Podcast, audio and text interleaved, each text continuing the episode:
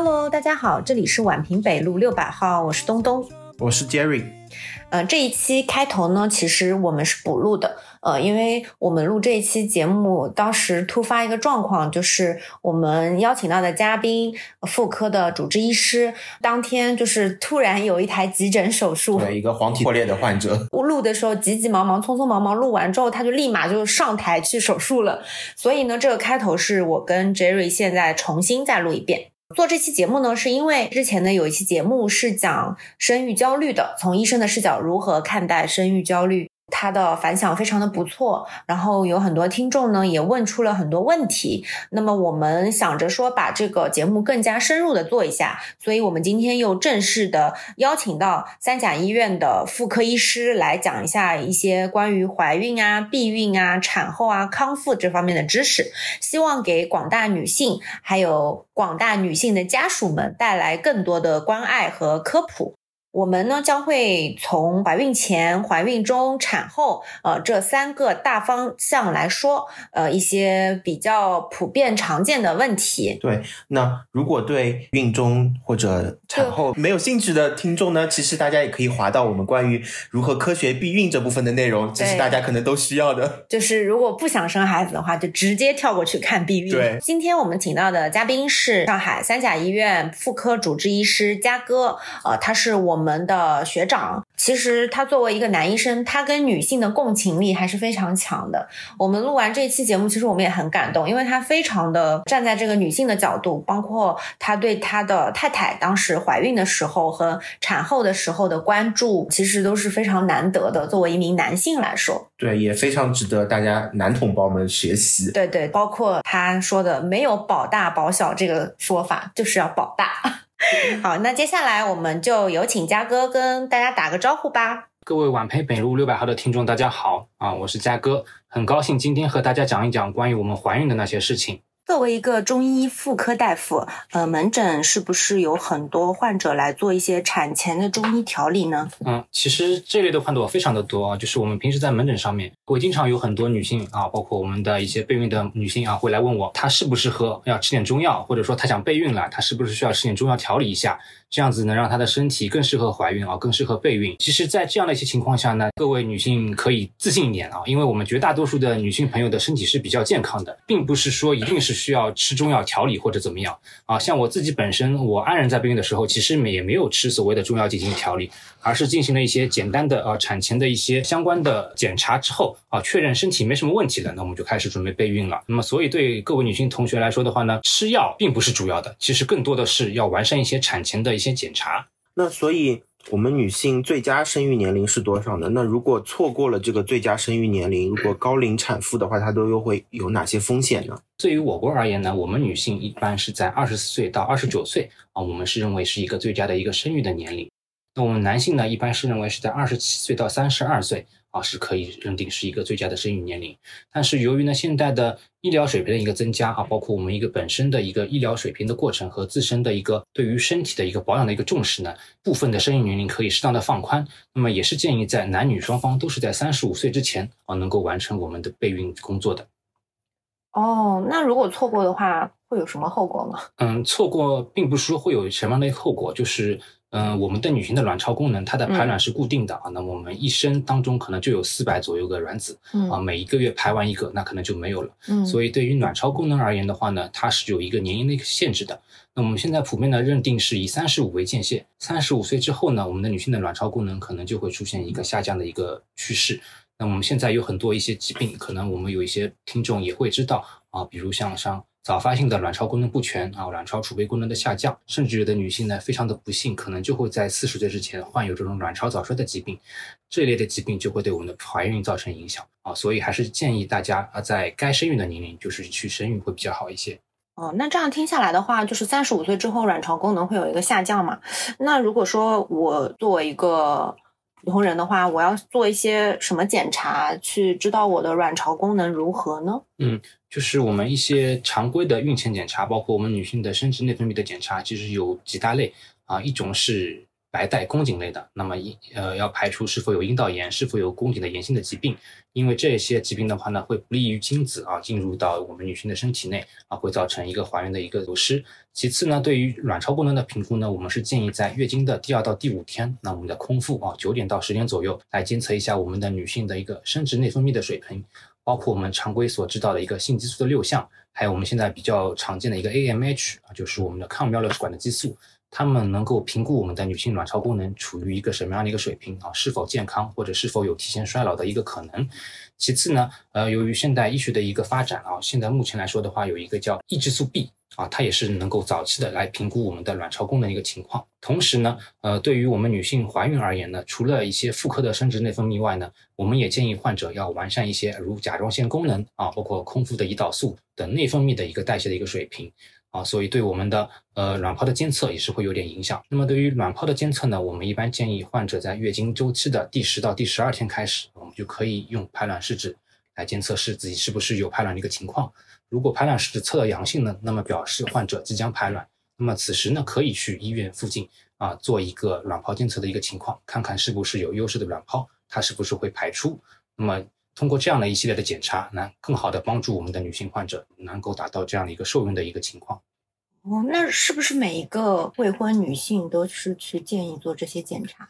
嗯，常规的孕前检查，像我们那些传染病啊、宫颈啊，包括一些激素水平呢，还是建议各位患者去监测的。像染色体啊，包括一些呃抗体，那建议这种有流产病史的患者，那是需要去完善一下的。但是染色体呢，并不一定是要作为常规的孕前检查去做啊。但是如果经济条件允许的话，呃，各位患者不放心，那也可以去监测一下，这是没有问题的。但是，一般医生不会做产前的一个常规的一个建议。染色体检查有多贵啊？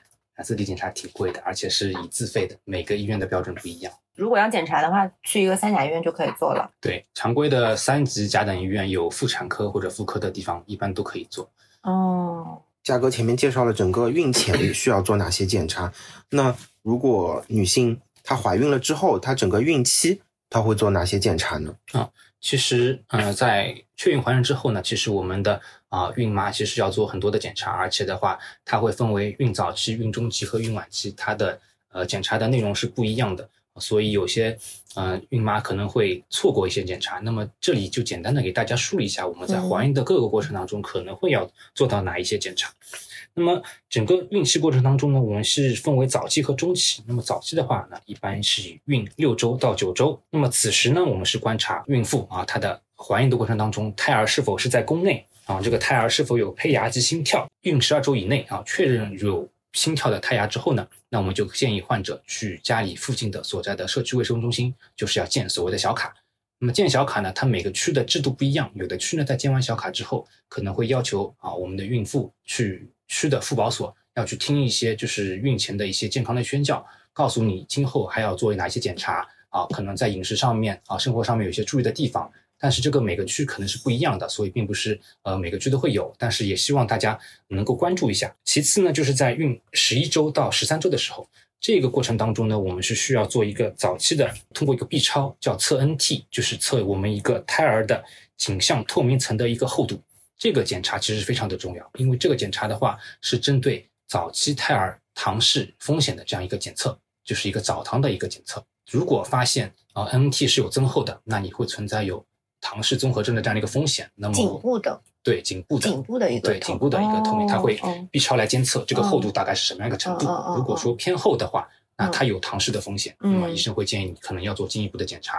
啊，就是早唐，但是往往很多孕妇呢可能是错过了这一段时间，因为有时候她呃像忘记了，或者说是呃怀孕时发现晚了，往往会错过。但是错过的话也不用担心，因为我们还有中唐和晚唐也可以筛查。那如果是筛查出来有那个。唐氏综合征的风险的话，是不是就要给他？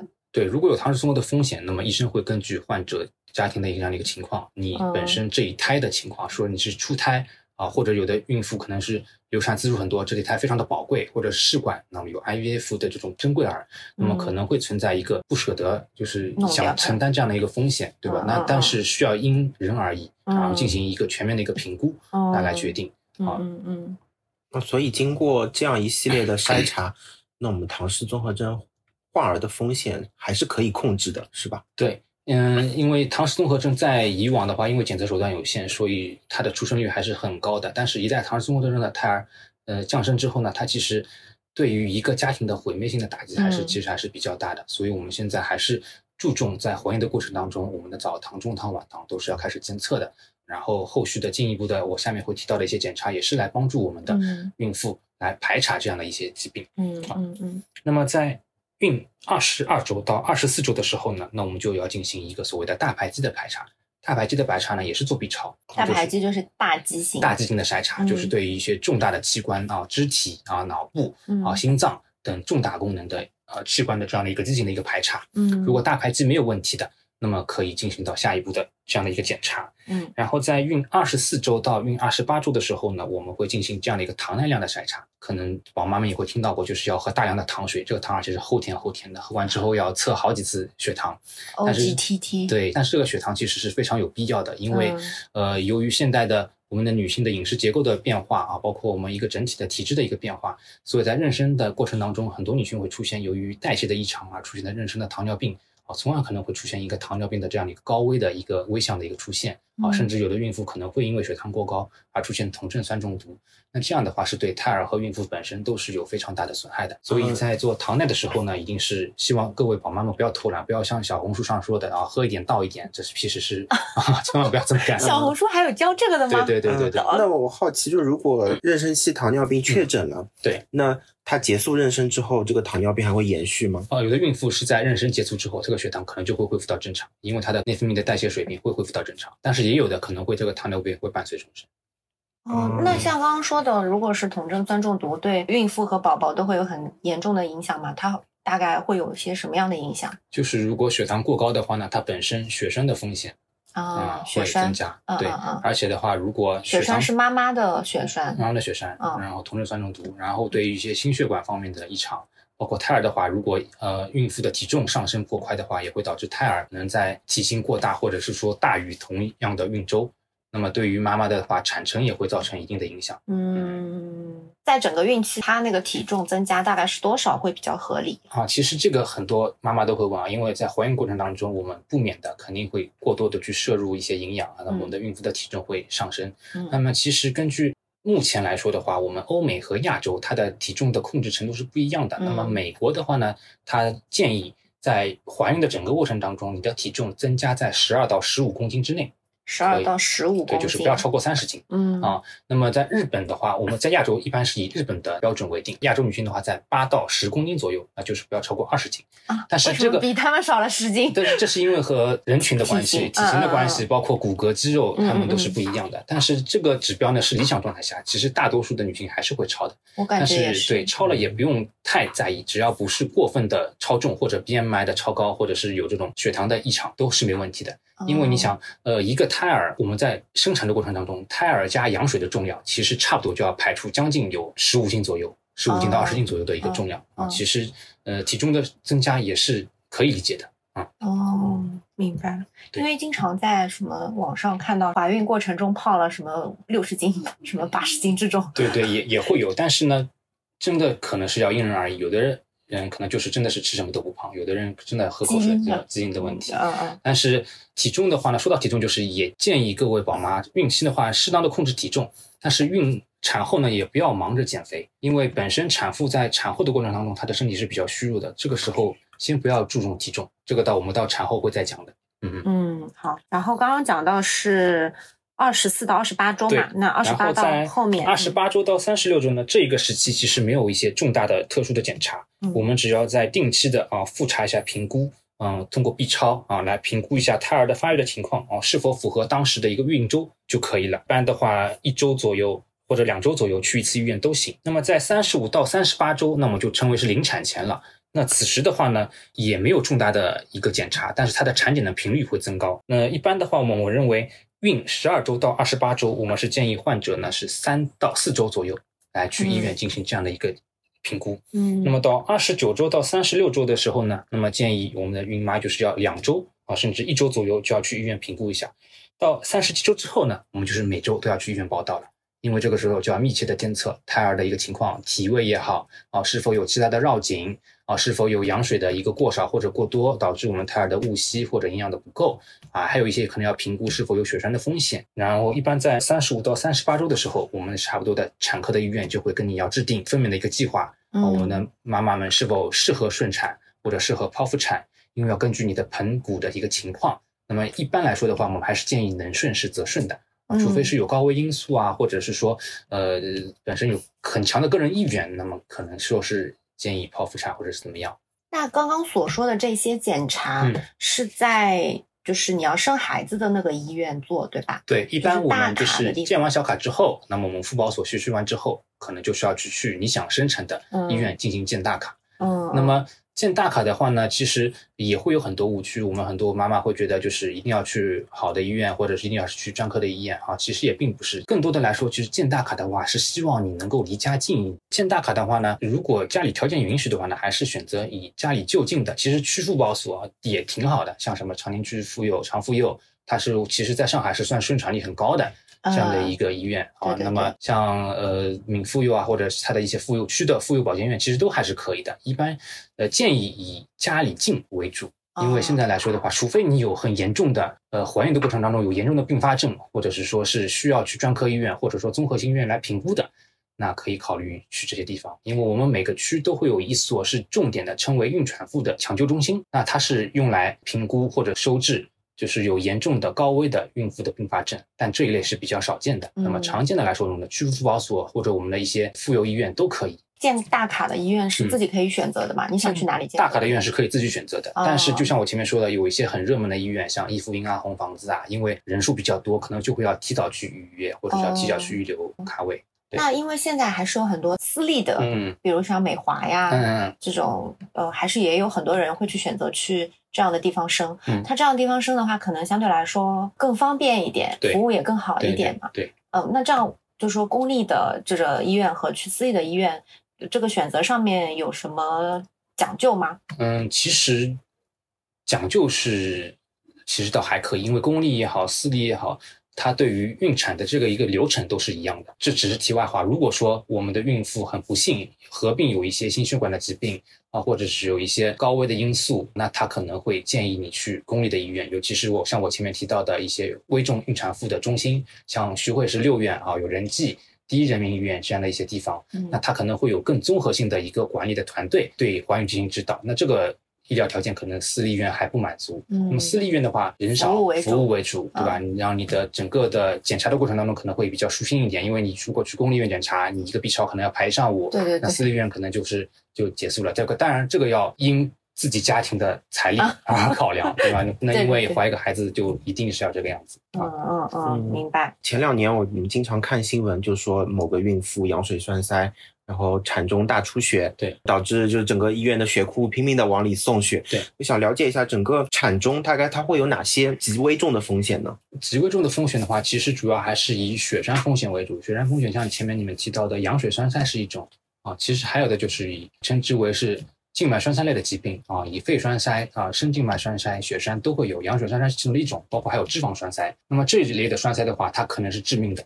因为可能一个栓子进去之后，就可能会出现脐带的一个血供的一个不足，胎儿就可能直接会窒息、缺氧而死啊。就是在怀孕的过程当中呢，其实还是有一些很多的一些情况会导致一个胎儿和孕妇的这样一个生命危险。那么像目前比较熟知的就是一个羊水的栓塞，那么也有这种肺栓塞和深静脉的栓塞。那么目前呢，就我们来说的话，根据我们中国专家对于一个孕期的一个血栓的共识而言呢，我们的孕期的女性，她的获得栓塞的概率其实是普通女性的要将近四到五倍。为什么？因为她是孕期属于一个整体的一个高龄的一个状态。所以我之前门诊上碰到一位患者，她非常的不幸，就是怀孕将近八个月了，其实是马上就要面临生产的这样一个时候，然后突然之间有一天，就是早上胎儿胎心都是很好的，然后突然到晚上。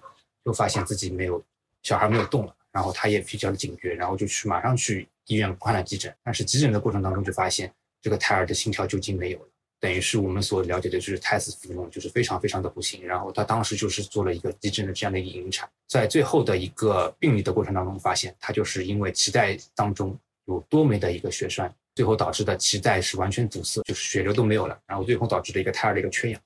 然后小孩就一下子就没有了。哦，所以就是非常非常的令人遗憾，而且这个事情的话就是很难预见，尤其是如果没有既往的有血栓病史的，或者是说没有这种家族遗传史的宝妈们呢，可能都没有想到会这一步啊。所以在怀孕的过程当中，我们有时候医生也会给你查凝血功能啊，就是为了预防孕妇的一个高龄状态，从而是对我们一个血栓前的状态这样的一个提前的一个评估。嗯啊，这个血栓的状态呢，不仅仅是在怀孕的过程当中，它在生产的过程当中，甚至是产后。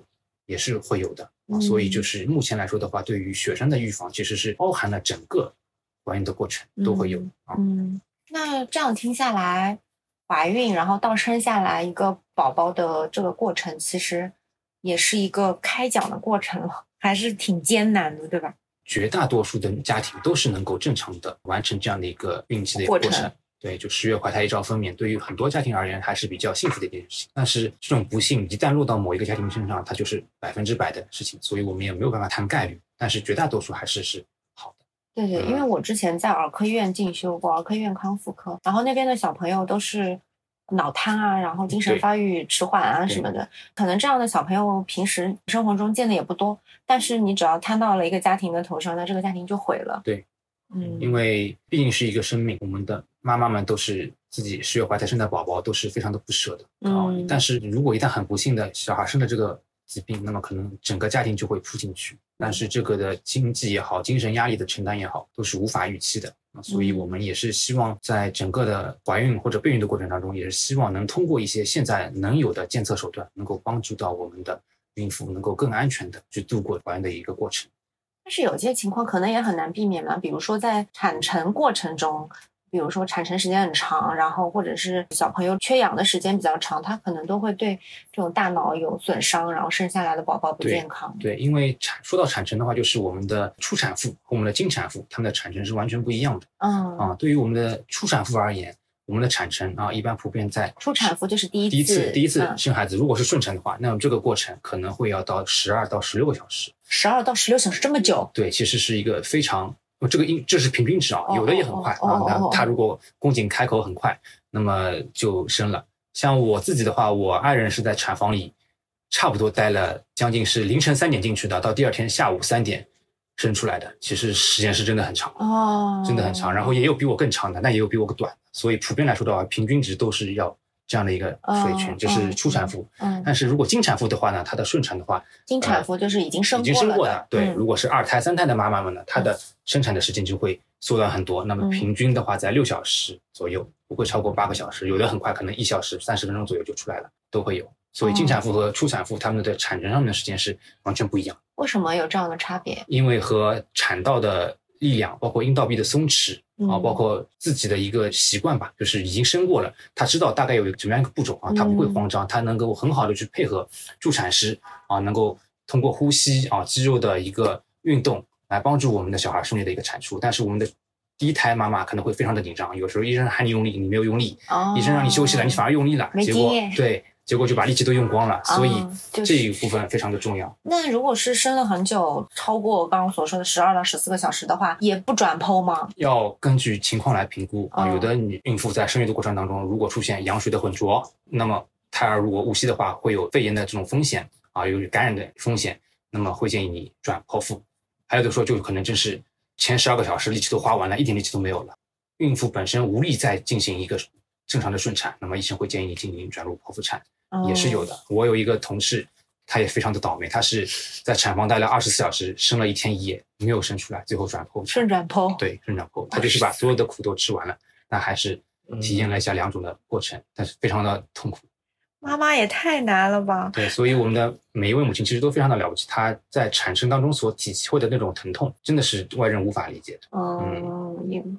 那刚刚我们讲的是怀孕嘛，讲到怀孕，我们不可避免就要讲到避孕。嗯，哦，那避孕措施的话还是有比较多的。嗯啊，我们的听友群里面，大家也是对于这个问题问的也比较多。嗯，我们先介绍一下，就是避孕的方式有哪些？那么避孕的常规方式呢？它分为长效和短效。嗯，那么长效的话呢，我们一边是有宫内的节育器，就是节育环，也有这种皮下直埋啊，再是皮下埋一根含有激素类药物的一个皮埋针。啊，这是能够起到一个长期的一个避孕的一个效果。它是一直在释放那个激素，放释放激素。然后环的话呢，一般是以铜环为主，放置住我们女性的子宫内，它的铜离子呢可以阻碍精子这样的一个受孕的这样的一个过程。那么这两种的避孕方式呢，一般有效率在百分之九十九左右，其实还是比较高的。但是呢，也有各自的可以说是有利有弊吧。因为放环的话呢，你避孕是环，首先是有时效性的。一般的铜环的话，在十五年左右，如果超过了，可能也就没有用了。而且环的话呢，如果说有这种和子宫肌层内膜有嵌顿啊，甚至是有穿孔的这种的一个可能，但这都比较少见啊，但是也是会有的。嗯。那么皮埋的话呢，有的女性放了皮埋针之后呢，会造成一个皮埋针是放哪里呢？手上，就一般一根针这样扎进去，就有点像类似你们。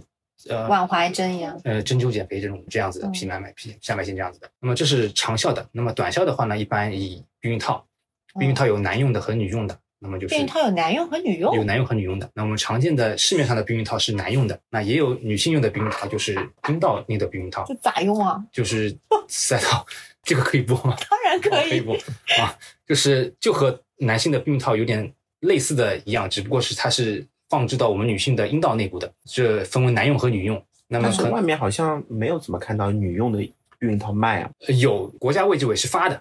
这里给大家一个小贴士，就是你们可以去三级医院的妇科医院或者是妇产科医院，它有免费的计生用品是赠送的。啊，社区也有，社区也有。对，这其实是有的，只不过可能它没有这一类的种类是有的。哦，啊，那这是避孕套，但是避孕套那这男用女用有什么？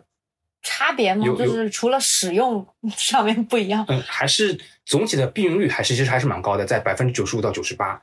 但是这只是说理论上的，但是有时候我们在避孕套的佩戴过程当中其实是使用不规范的，因为避孕套是希望是在性生活的全程过程当中，就是都要使用，嗯啊，然后就而且就是在如果就是射精之后要及时的取出，啊，不然的话容易造成滑脱或者是呃精液的遗漏。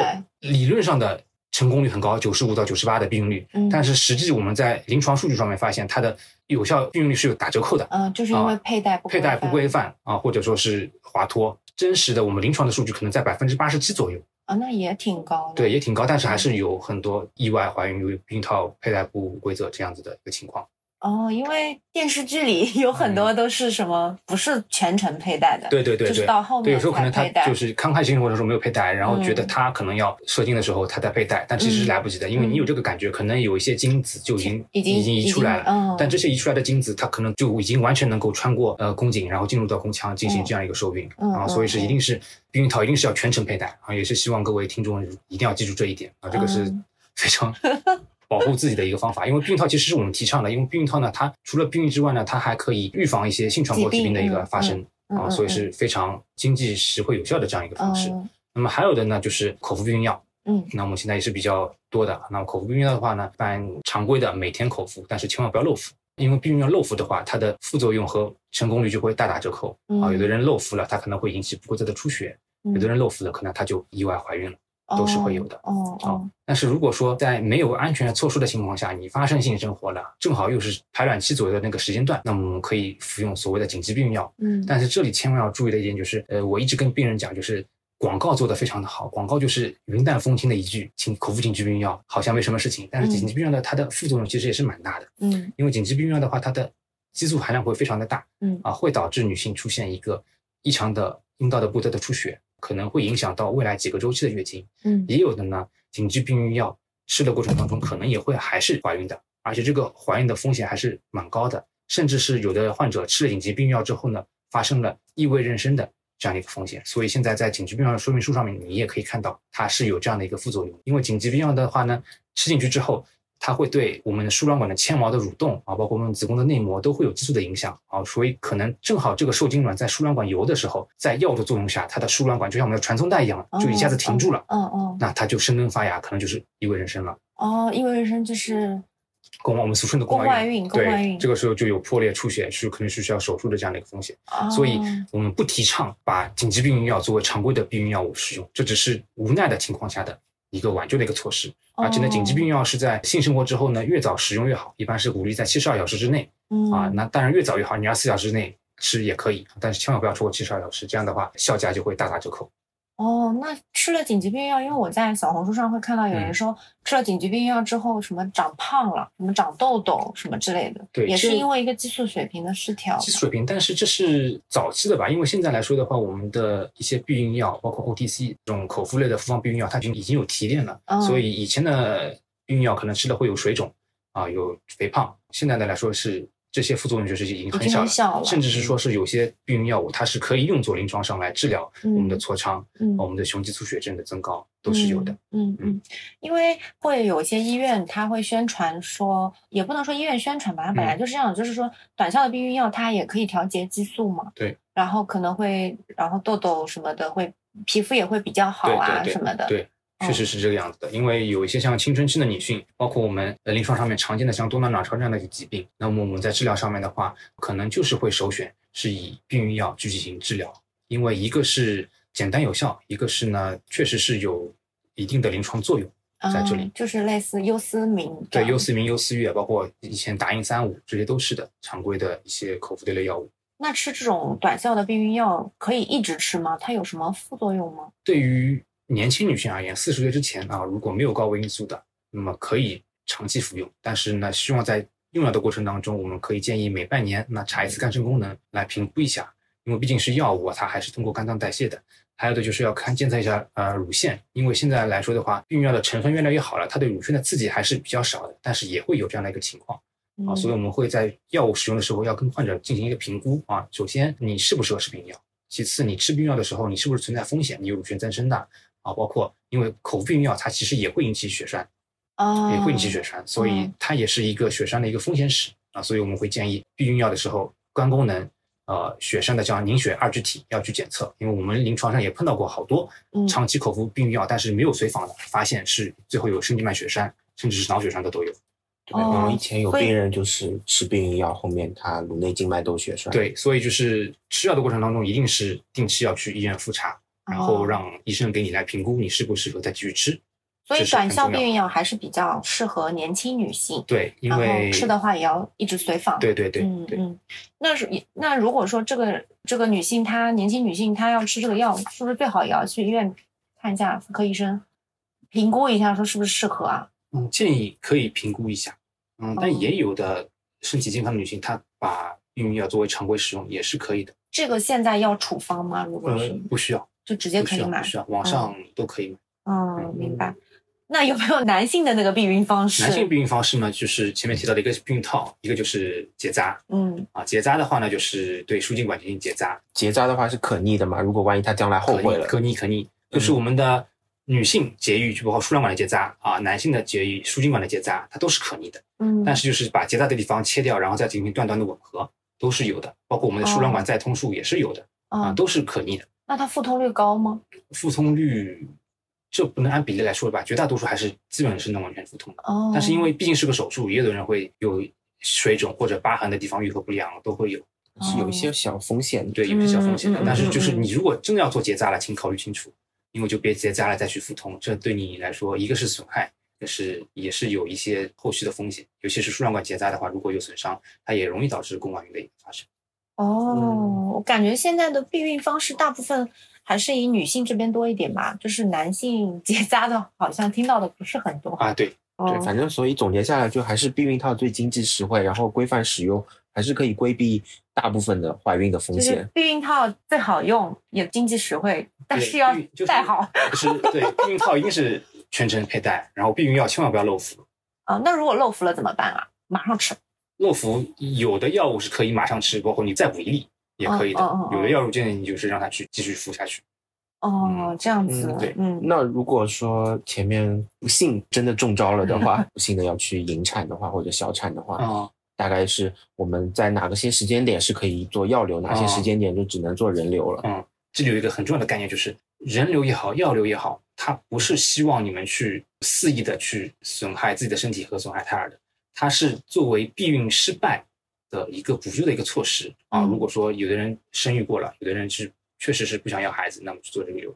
因为现在我们很多女性由于性观念的一个开放，她觉得做人流其实没什么事情，她觉得做人流像家常便饭一样。她其实对她的身体的损害是非常非常大的。那么对于一些早期人工流产啊，我们会分为几大类早期的药流和早期的人流，嗯，那它呢都是有时间的限制的。一般早期的药流呢，那么是在七周左右，七周，妊娠七周或者七周之内，嗯，那么明确宫内有妊娠孕囊了，排除了药流药物的一些禁忌症以后，那么可以口服药物进行使用。那么如果七周以后了，到十二周之前了，那么我们这个时候就是负压吸宫术，也就是我们的俗称的人流术，那是进行手术的一个终止妊娠。如果到十二周之后到十六周这样的一个时间段，那我们进行这样一个前刮术。十一周到十四周，进行一个前刮术，因为这个时候小的胎盘已经形成，胎儿也生长出来了，简单的人流已经无法终止妊娠了，所以是前刮术。十四周以上，那么就是要进行引产。所以，如果是真的是不准备要这个小孩的话，还是建议在人流的阶段、早期的阶段去进行处理，因为的话损伤小，术后恢复也快。嗯，好吧。我也想问，国家有对规定引产有一个胎周的限制吗？多少周以上就规定不能再引产了？是不是算杀人呀？对，一般怀孕到七个月，就是胎儿在七个月之后，他就作为一个个体的生命值来看待了。哦，就不可以，也不可以，这个时候引产也不可以了。这个时候就是不是可以随随便便就进行引产的了。妊娠七个月以上，它是等于是作为一个独立的生命来看待这样的一件事情。所以有小孩是有人权，是从七个月以上开始算起。七个月以上，你就是个人了。对对对。哦，明白。那如果说我们做了。这样子的手术啊，药流也好，人流也好，引产也好，呃，那就算小产了，对吧？那小产完之后有什么注意事项吗？嗯，其实无论小产也好，包括人流完之后也好，包括我们的生育过程当中也好，它其实都是希望我们的产妇，那都都归为产妇了，对吧？希望我们的产妇能够得到一个休养的一个过程的，那也就是我们百姓可能会认为的这样一个坐月子的一个概念。那么，呃，其实我作为一名中医妇科的医生，很多。患者会来问我啊，医生，那你们中医讲的要坐月子对吧？坐月子到底哪些能做，哪些不能做，对不对？其实我也查一些很有意思的文献啊，我们国家对于某一些地区过去二十年的产褥期的习俗进行了这样一个总结啊。其实有些数据很有意思啊，将近百分之五十的产妇在产后没有洗头、没有刷牙、没有下床、没有通风、没有吹空调。你们可能觉得现在已经这个时候了，还会有这样的一些陋习，其实是真的是存在的。我也碰到过不少产褥期的这样的一个概念。中医、西医都是有的啊，只不过说我们国家历史比较悠久，它对于这样的一个文化的一个传承比较重视。但是随着时间的推移呢，它其实很多陋习也被我们逐渐的剔除啊，那就留下了一些精华的部分，还是希望产妇能够做到的。那么在产后其实是啊，我们孕妇在怀孕的过程当中，子宫的体积增加了一千倍，重量增加了二十倍，嗯，然后在孩子生出来之后，差不多要将近六周左右的时间。那才能恢复到慢慢恢复到原来的大小，嗯嗯，然后产后两周，那么子宫会慢慢慢慢的变小，进入到盆腔，嗯，我们全身的各个系统，血液系统，啊，甚至内分泌系统，包括一些循环系统，各个系统的恢复，差不多都要在六周左右的时间，包括我们的，如果说是顺产的话，外阴的水肿，啊，如果是侧切的，那么伤口的一个愈合啊，都是需要时间来修复的，所以并不是说外国人不坐月子啊，外国人也是坐月子的，只不过外国人的话，他的康复有叫产后护理团队。那么以前我看到过一则新闻，那他说英国凯特王妃三胎之后七个小时就抱着小孩在大众媒体面前露面了。那么穿着高跟鞋。对，那这个情况在我们中国，可能在我们老一辈的眼里是 完全是大逆不大逆不道的这样的一个事情，对吧？但其实大家看新闻要看仔细，他后面还有一段话，露面之后，他随即就进入到产后调理的团队的维持当中所以外国人也是。坐月子的也是要坐月子，他们只是认为产后要进行一个适当的修护，可能说没有我们这么多的一个习俗啊。但是我前面所提到那些洗澡啊、呃刷牙、啊下床，都是完全是需要的啊，千万不要一个月不洗头、一个月不洗澡这个样子，这个其实是不好的。那坐月子，坐月子，它为什么叫坐月子嘛？它是要坐一个月？也不是坐月子一直坐着，也不是坐着，它其实还是强调着一个对于产后的一个休息啊，一个饮食的一个均衡，一个产后的优势，尤其是下床。嗯，呃，我们前面提到血栓，对吧？嗯，在产后它其实也有血栓的风险啊，顺产也好，剖腹产也好，所以我们鼓励的，在顺产的话，鼓励第二天就下床了。剖腹产由于疤痕的关系，你可能没法下床，但是鼓励你在床上是要多翻身的。嗯嗯，你还是要动，要动的。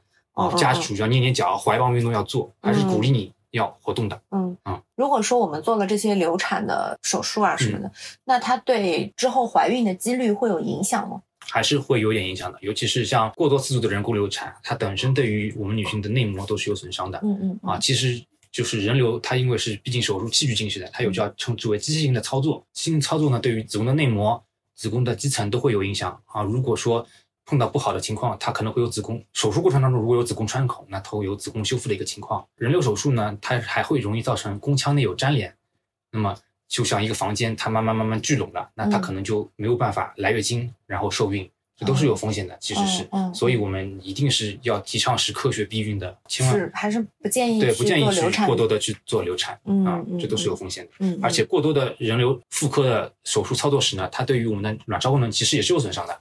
嗯，所以我想起来，我以前我们科室跟妇科是在同一层楼，然后每次情人节之后两一两个月、两三个月，对对，对或者圣诞节之后，或者过年之后呢，五二零啊，对，这种特定节日之后都是妇产科的一个高峰期。对对对，其实我就特别害怕这种节日一过，然后过个一个半月左右，就会出现这样的一个流产的高峰，甚至是宫外孕的高峰就会到来。对啊，因为我看到过你以前发朋友圈，七夕节之后的门诊高峰期如约而至。对对，我以前就是情人节过后的高峰，就一般在清明左右，就是特别的不吉利。就是失去的小生命。对，就是有时候真的是经常要去寺里自己给自己超度一下，就觉得这个确实是，对对对，有点残忍。对对对对对，也是要超度一下。嗯。那嘉哥，所以我想问，我们整个怀孕之后常见的产后病到底有哪些呢？其实挺多的。那像产后的恶露不绝啊，恶露排不干净啊，然后有产后的啊一些风湿类的疾病，有时候患者会觉得产后浑身关节的一个疼痛啊，包括一个产后的抑郁，还有产后的一个盆底肌的一个松弛都会有啊。这里就是尤其要提到一个产后的抑郁啊，其实产后抑郁是往往是被我们所忽视的啊。其实产后抑郁的发病率非常的高，在我们国家平均每七位妈妈就。在产后就会有一位是有产后抑郁，这么高，有其实发病率非常非常的高啊，所以我们国家开始逐渐的开始重视起来，在二零二零年的时候之后，将产后抑郁的这样一个随访列入到我们一个常规的一个产后的一个康复的一个评估当中。但它这个评估也只能做做量表吧？对，通过量表来评估，尤其是对于一些嗯，可能是要通过家人来注意啊，包括这个这个一点就要提到整个家庭的重要性，我们千万不能因为妈妈生完孩子之后，重心就全部放到孩子身上。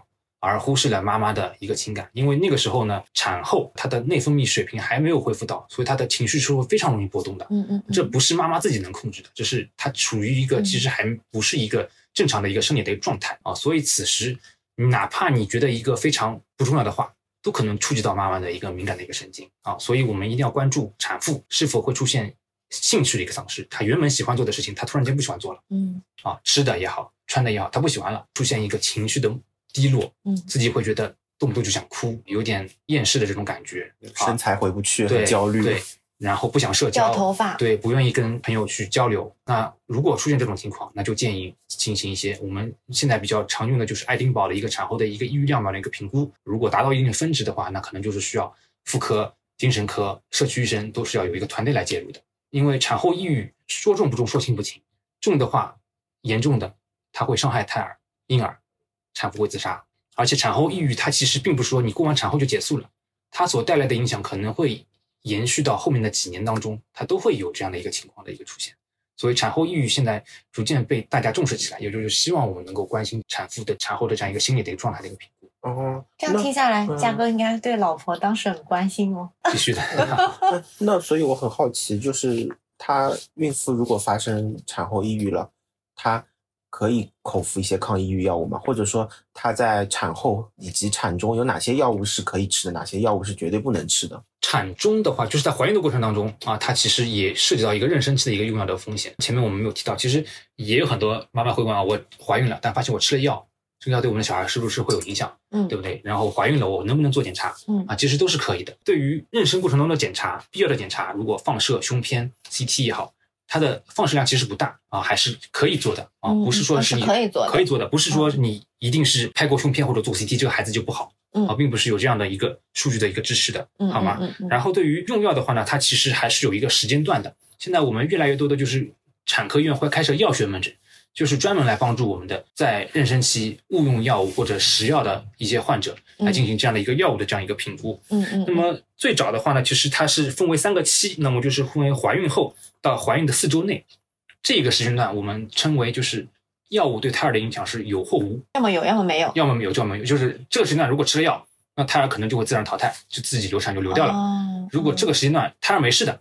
那可能就是没事，就我们称之为一个有或无的概念。怀孕后五至十二周这个时间段非常重要，它是一个器官各项开始发育的这样一个过程。那么从神经组织、心脏、四肢啊都会开始慢慢慢慢的展开。这个过程当中，如果吃了药物的话，那我们是需要到药学院门诊去咨询的，因为要涉及到你的药物是否对胎儿会有直接的影响。嗯，这个事情呢是需要去评估的。嗯啊，那么在怀孕后十三周到足月这个过程当中的呢，各项器官在逐渐的发育完善。那这个过程当中呢，吃药它不会致畸，就畸形的孩子不太会有了。嗯嗯嗯。但是它可能会造成他器官发育的异常。嗯啊，所以我们在整个妊娠过程当中，它的用药还是需要注意的，而是需要在药师的监测下来评估的。嗯这是第一点。那么在前面到产后抑郁，产后抑郁的话呢，如果重度抑郁，那还是需要靠药物来维持的。那就可能不建议哺乳。那个就可能就不建议哺乳了。那这个时候千万还是以。妈妈为中心的啊，我临床上经常会碰到很多妈妈来问啊，医生，我来吃中药，妈妈肯定会想，我这个吃药会对孩子有没有影响，影不影响我哺乳？这个话妈妈可以问，但是跟各位听众讲一声，就是陪来的人千万不要问这句话，很伤害妈妈的心。对你可能觉得哦无所谓，就问了一句，但是如果说妈妈正好处于产后抑郁状态，她会觉得哦你对我不关心，或者你只在乎小孩，小孩。对这个其实千万不要问，妈妈可以问，妈妈。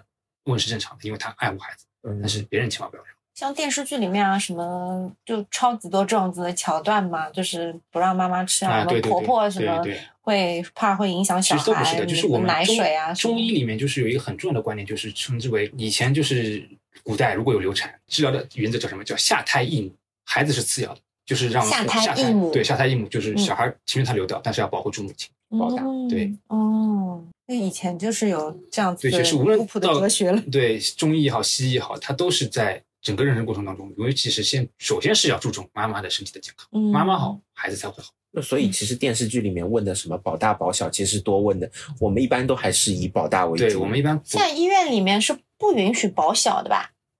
不大会有这么，这我觉得还是电视剧吧。真正的到临床过程当中，肯定是不会考虑这些问题，对，还是首先保。医生肯定希望都保。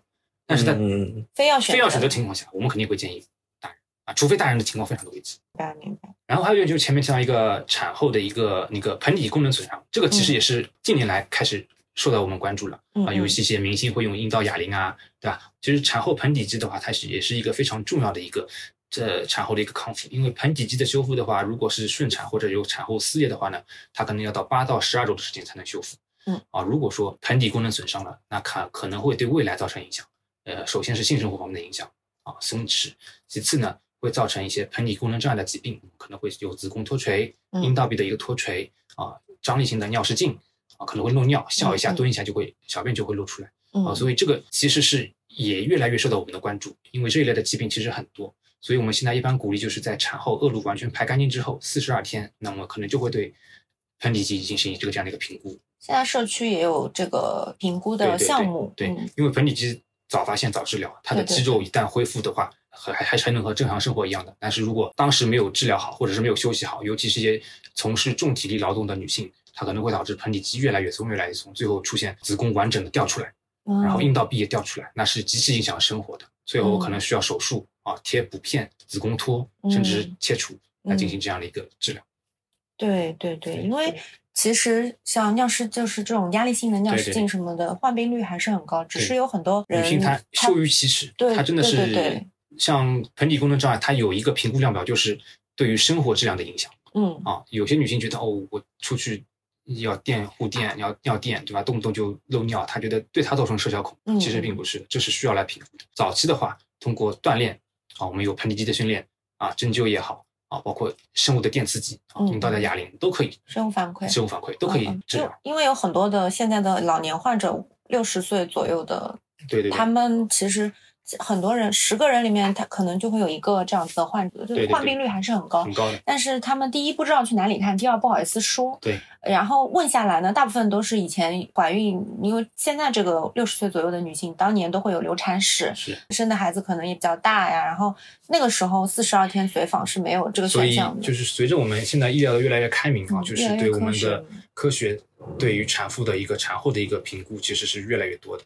也是希望，就是各位听众可以自身的重视起来，包括对家人也好，自身也好，就全方面的关注这个健康。就是如果有你发现自己身体有问题的，情绪一定要去看，一定要去看啊，千万不要害怕去说啊，真的是小病可以会拖到大病。对对对，而且也建议就是宝妈，就是其实在怀孕的时候就可以做凯格尔运动了。对对，就提高运动做嘛，就一直做，它对这个盆底肌很有好处。对，而且在孕期当中锻炼的话，它其实对产程也是有帮助的。对，就可以多练练臀腿动作。对对对对，嗯。那我想问，嗯，有时候电视剧里也会拍，嗯，在怀孕当中可以有性生活吗？可以，可以，可以。原则上呢，在怀孕的整个孕期当中，其实都是可以有性生活啊。原则上，原则上，哦，其实是没问题的。但是，一般来说的话，我们前面也提到，就是一般前三个月，它胎盘还没长出来的时候，有不稳定的因素存在啊，所以是前三个月避免房事，嗯，避免过度的运动都是可以的。但是，一旦在孕后中后期的时候，其实适当的性生活也是可以的，因为本身怀孕的过程当中，女性的荷尔蒙会分泌，它其实也有这一部分的生理的需求的这个需要是，其实是在的。就前三个月不可以，前三个月避免。哎，那我记得我书上看到后面就是孕后期也是不建议的。对，临产生因为同房的话呢，会刺激到子宫的收缩，可能会造成提前宫缩。嗯，因为《甄嬛传》里面那个皇上和安陵，就是有了性生活然后流产了吗？其实对，当时也有就是产科专家也出来辟谣过，其实是产程过程当中其实是可以有性生活的啊，只是说是频率包括控制控制。嗯嗯，就力力道，对对对，对，所以就电视剧里老爱演那种什么，因为怀孕了，然后对对对，其实男方就出去出轨，什么找小找小三或者出去嫖什么，其实没有必要的。找小三和嫖跟怀孕没有太大的关系吧？他要嫖，他就是要嫖啊。然后，呃，产后的话，其实还是会有很多，就像电视剧里面也会有很多，就是说你胖了呀，然后掉头发呀什么的。这个是不可避免的，因为怀孕的过程当中，它其实是非常消耗母体能量，营养。对于我们中医来说，就是血消耗是非常大的。嗯。那么头发，在中医学认为里面，头发是什么？发为血之余，你血一旦亏损了，头发必然会脱落。嗯。所以，但这个的话，在后期是可以通过药物调整，嗯，能够来进行恢复的。